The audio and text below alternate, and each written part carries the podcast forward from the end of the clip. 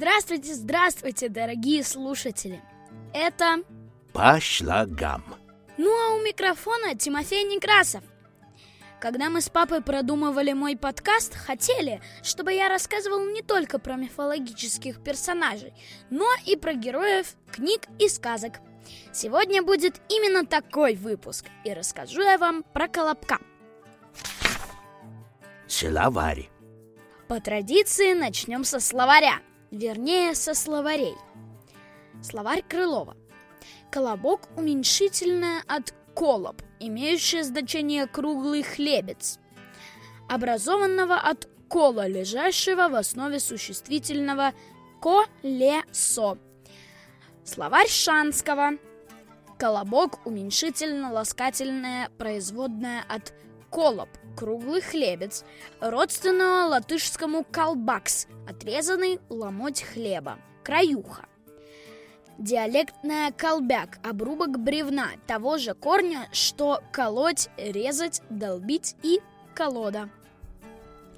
Ну и папин любимый словарь Фасмера. Колобок от колоб, шар, моток, круглый хлеб. Архангельская, Вологодская, Нижегородская, Псковская.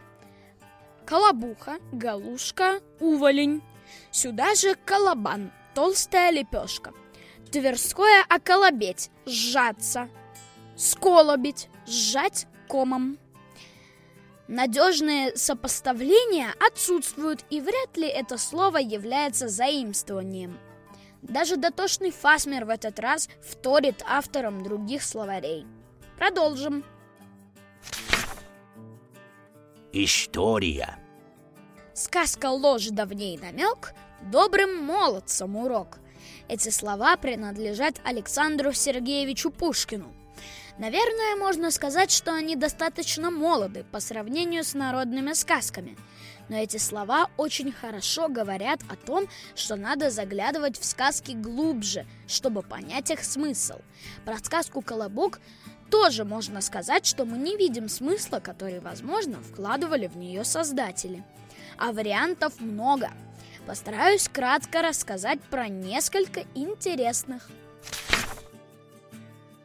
Сказка о Колобке – это, если можно так выразиться, древний учебник по астрономии, где Колобок олицетворял Луну и ее движение по звездному небу.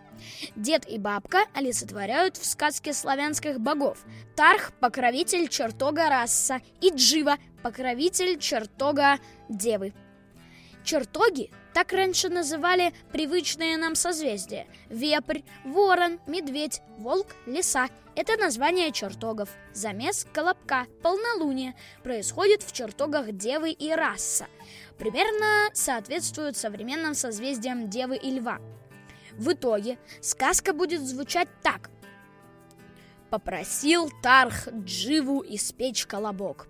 Она по амбарам по сворожьим помела, По сусекам по чертожьим поскребла, Слепила колобок, испекла И на окошко рады стыть положила.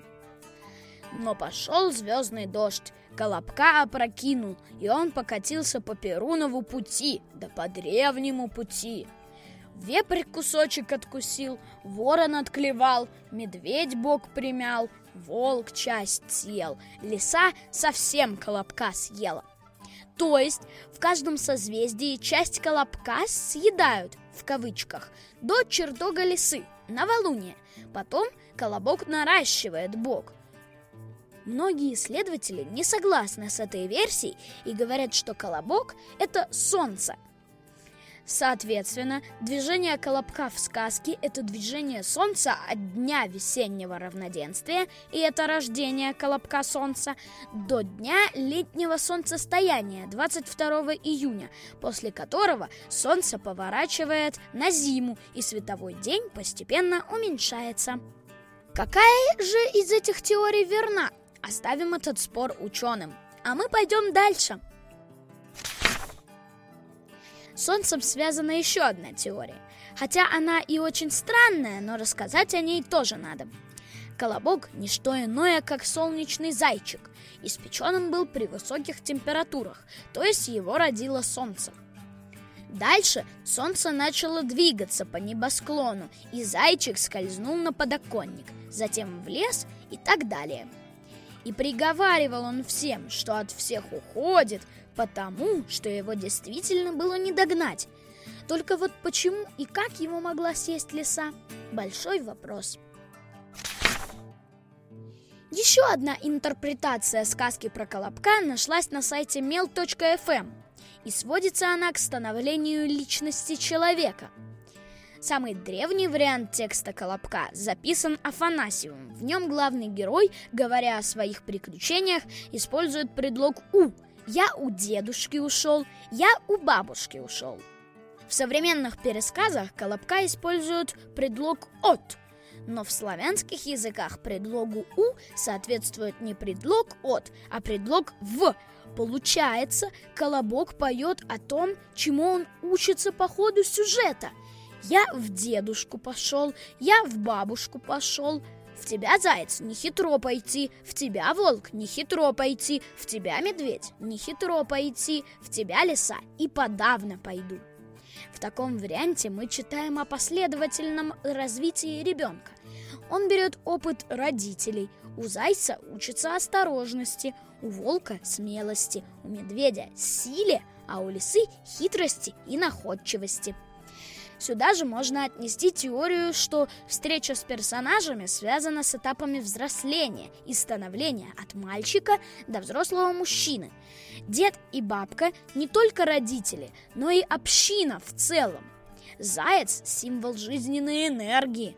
Мальчик растет. Волк символ воинской доблести. Мальчик становится воином. Медведь – символ доброты, силы и мудрости. Юноша-воин становится взрослым мужчиной. Лиса – это женщина. Набравшись мудрости, мужчина находит для себя пару и основывает свой род, чтобы история Колобка повторилась.